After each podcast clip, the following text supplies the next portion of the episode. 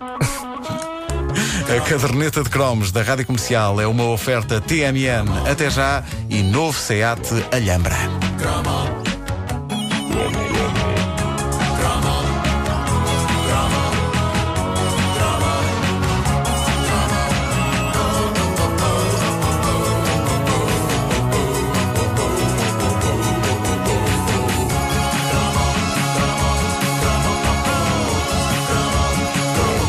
Antes de mais, nunca eh, é demais expressar a minha gratidão eh, pela, pela adesão eh, e não aderência, porque os cromos eh, não são autocolantes, a adesão ao livro da caderneta de cromos, que vai entrar na quinta edição. Na quinta edição, é verdade. E continua em primeiro lugar no- no- nos tops das principais eh, livrarias. Muito e muito obrigado. com a breca. Uma das experiências mais intensas que um jovem podia viver nos anos 80, logo a seguir a começar a sua vida sexual, era começar a sua vida como fã dos chutes e pontapés. Quando eu digo a seguir, não me refiro à ordem cronológica, porque a maior parte das vezes um jovem era primeiro fã dos chutes e, E pontapés e mais tarde é começava a vida eh, sexual. Refiro-me é à ordem de intensidade da experiência, de importância. Eh, começar a gostar de chutes tinha uma força que quase roçava a perda da virgindade. E porquê? Porque deles, se vocês bem se lembram, emanava uma aura de maus rapazes. É verdade. Que Rebeldia. fazia, sim, fazia com que muito encarregado de educação encarasse com algum terror a ideia de que alguma vez o seu querido filhinho, a sua querida filhinha, pudesse apreciar eh, a obra destes tipos que na- nas capas dos discos pareciam eh, menos uma banda do que um gangue capaz de assaltar idosas. Ah, não aconteceu só em Eles casa, eram- fico mais descansada. Eles eram um bocado assim, não eram? Ah, começar a gostar de chutos era quase como começar a fumar. Sim. E tinha o seu quê de chocante, porque a distância temporal que separa o impacto que este disco teve nas nossas vidas.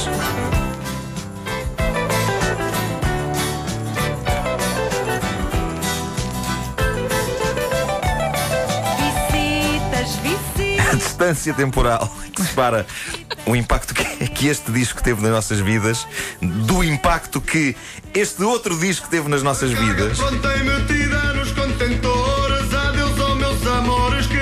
Não foi uma distância temporal assim tão grande. Pois não, eh, Nós saltámos muito rapidamente das visitas. Paula rapidamente para chutes e pontapés. Pois é. Foi Uma, uma, uma pessoa, sobretudo um caixa de óculos algo enfiado, avançava com precaução no seu apreço pela obra dos chutes. Eu demorei um bocadinho mais de tempo a gostar deles, porque, olhando para a capa, por exemplo, do Circo de Feras, eu achava que eles eram o tipo de malta que, se andasse na minha escola e na minha turma, iam fazer uma vida negra.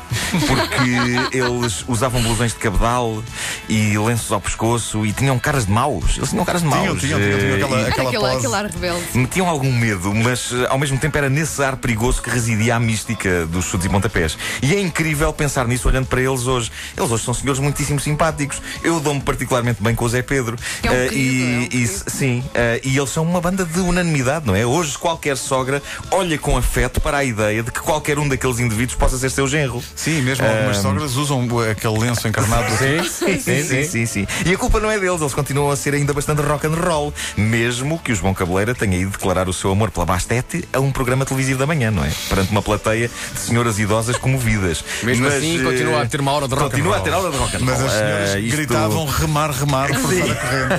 Isso só prova que eles tornaram-se merecidamente uma instituição nacional. Já receberam medalhas do Estado e tudo. Já são Ahm, comendadores. Com comendadores, exatamente. Hoje em dia é provável que não possam cantar o Semen com a mesma vontade, precisamente porque pode estar presente uma fã sénior do Cabeleira, mas eh, são um tesouro nacional que eh, quase toda a gente preza. Mas na altura era um malta que metia um certo medo. Eh, eu olhava para a capa do Circo de Feras, colocada nas montras das discotecas, e eu tinha medo de me cruzar um dia com eles na rua, porque ainda me roubavam o relógio digital. O teu Timex. O meu Timex. O meu- não, eu não tinha Timex. Não Ah, não. Era um Casio. Eu tinha, não, não, não era Casio, era aquele que tocava ao vivo lá à Espanha.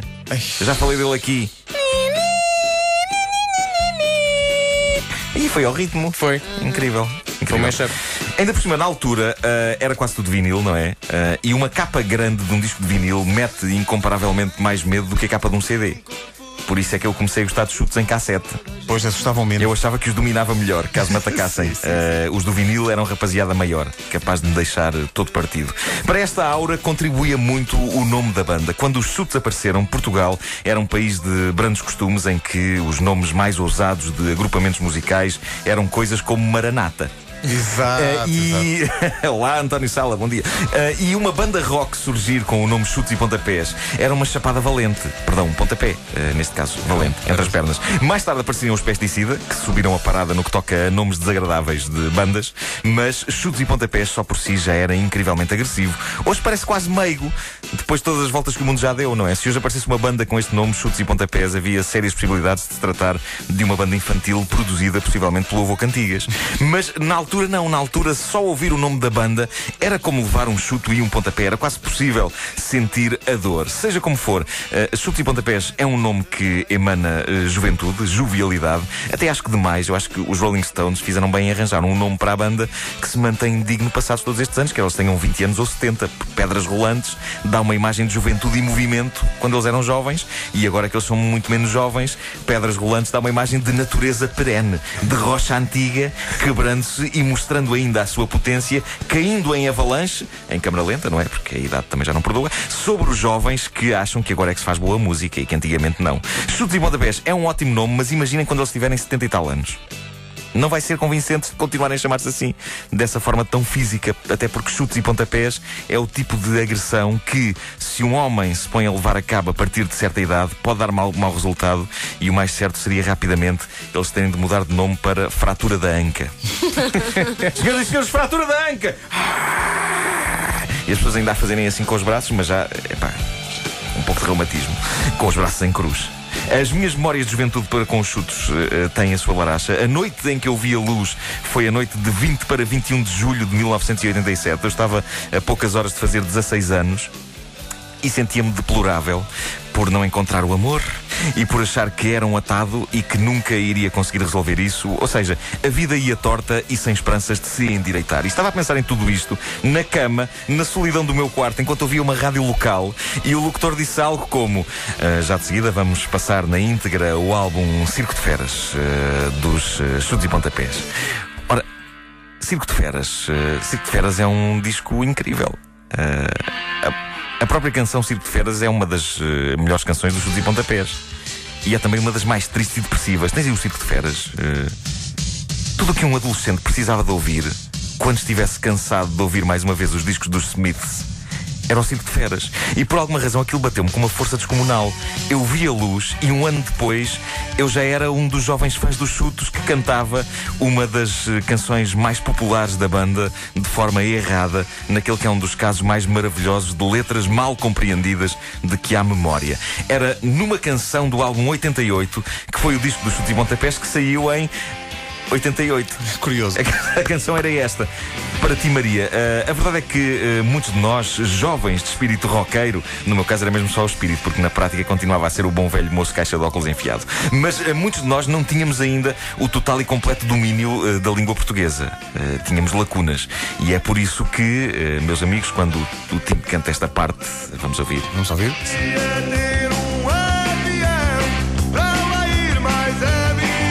Eu pertencia ao considerável número de portugueses que percebia para lá ir mais, mais a, a miúda. A miúda. Sim, eu acho não que cantávamos todos. Sim, a palavra a miúdo que- não era, não era usada a miúdo.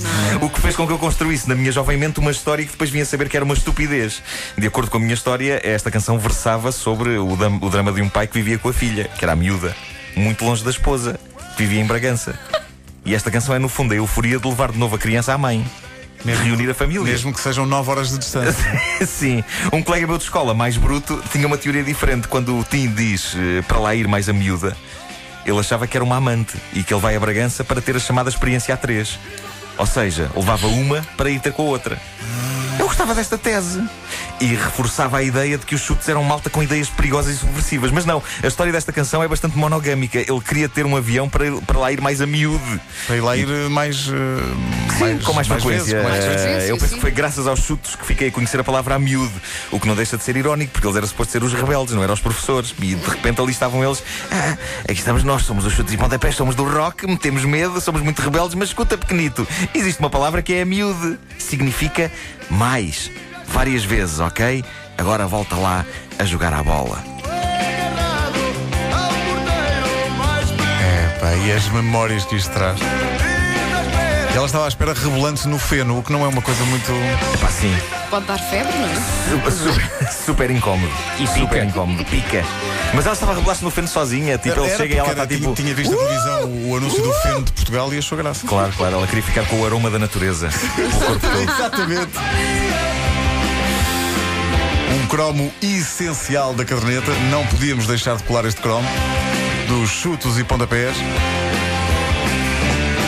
que ouviremos mais a miúdo ao longo das manhãs da comercial. São 9 horas. A caderneta de cromos é uma oferta TMN, até já, e novo Seat Alhambra, versatilidade e tecnologia.